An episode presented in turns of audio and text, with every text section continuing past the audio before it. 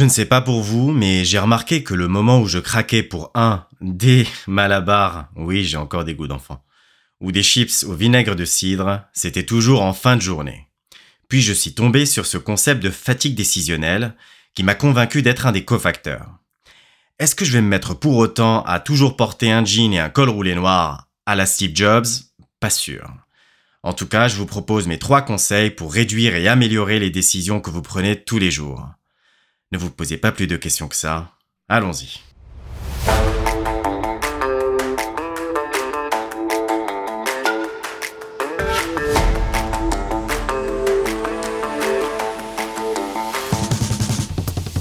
Bienvenue sur Libra en Air, votre podcast sur la santé holistique, qui couvre donc la nutrition, la condition physique et la santé mentale.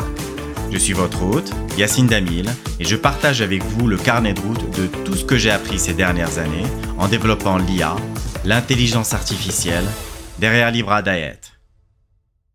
Le principe de la fatigue décisionnelle présuppose qu'on commence sa journée avec un capital fini que chaque prise de décision vient progressivement entamer. Imaginez-vous à la fin d'une journée de travail quand il est encore question de prendre des décisions pour le foyer, à commencer par la préparation du dîner. Vous en êtes même à redouter un moment de détente, comme regarder la télé, puisqu'il faut cette fois-ci encore choisir quoi regarder, qui plus est en compromis.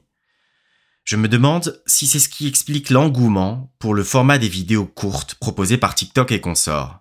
Le seul choix possible, c'est le suivant.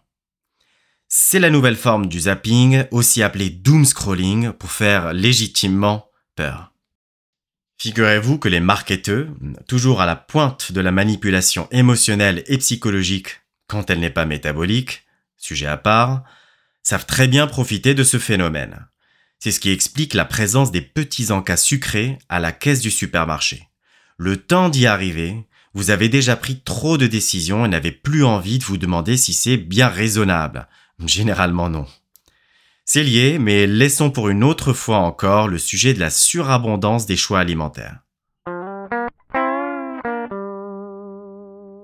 Voici donc mes astuces pour prendre moins de décisions et finalement prendre de meilleures. Réduire les décisions quotidiennes. J'avais un peu suggéré cette possibilité en introduction. L'idée est ici d'éliminer d'emblée certains choix, parfois tout bonnement parce que le sujet n'est pas assez important pour vous ou peut-être que la simplification extrême ou uniformisation a un intérêt en tant que tel. Pensez personal branding pour le cas de Steve Jobs. Mais moi, je voudrais plutôt mettre l'accent sur la puissance de la routine. C'est notamment très efficace pour sa diète. Cela fait plusieurs années que j'ai le même petit déjeuner à base de porridge d'avoine et je m'en sors très bien. Certains vont jusqu'à se faire les mêmes repas pour toute la semaine. On parle de batch cooking, ça fait plus chic. Pourquoi pas? À condition de s'assurer qu'il soit parfaitement complet, ce qui est difficile. C'est aussi très efficace et je dirais même indispensable pour ces exercices physiques. Certes, refaire la même chose peut paraître ennuyeux, encore qu'on peut voir plus facilement sa progression, mais il a été prouvé que c'est justement la fréquence d'entraînement qui donne le signal à votre corps pour s'adapter. Planifiez ces moments de décision. Au lieu de vous stresser toute la journée à propos d'une décision importante, vous vous donnez un moment dédié pour y réfléchir et la prendre. Ce n'est pas de la procrastination, puisqu'on ne remet pas indéfiniment la tâche. Je vais vous donner l'exemple d'une amie qui a eu la bonne idée de gérer toutes ses paperasses administratives le matin, à l'abri des enfants. Rien qu'en dissociant ses sujets professionnels de ses sujets personnels, une partie de la charge cognitive est ainsi soulagée. Allouer des ressources finies. Vous pouvez vous donner un temps fini pour réfléchir à une tâche, ou une heure ou date butoir. Cette limite n'est évidemment pas arbitraire et devrait être fonction de l'enjeu. Choisir son logement ne devrait pas prendre autant de temps que sa barre protéinée. Vous seriez surpris. Attention, veillez quand même à allouer une part de ce temps-là à l'examen de l'ensemble des possibilités.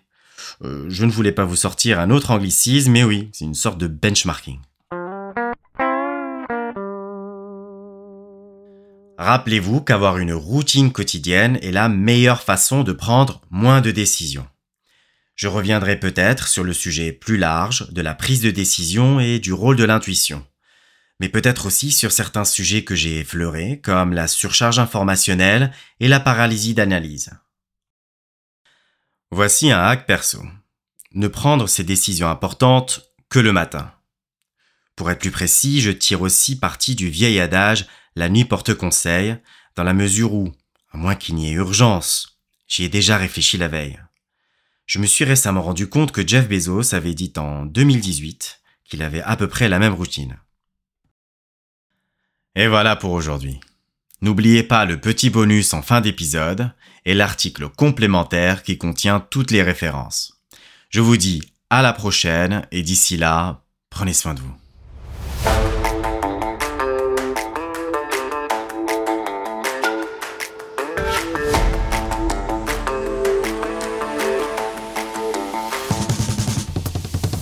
Merci d'avoir écouté Libre en Air. Le choix des sujets qui sont traités est collaboratif. Donc n'hésitez pas à répondre au sondage sur le site web ou la newsletter. Au fait, vous y êtes-vous inscrit? Sinon, vous pouvez aussi plus simplement nous poser votre question par email à question@libradiet.fr. Fun fact. Chaque jour, un adulte prend environ 35 000 décisions conscientes, contre environ 3 000 pour un enfant. C'est énorme. Une autre source nous informe que nous prenons 226,7 décisions par jour pour notre alimentation. Rien que ça.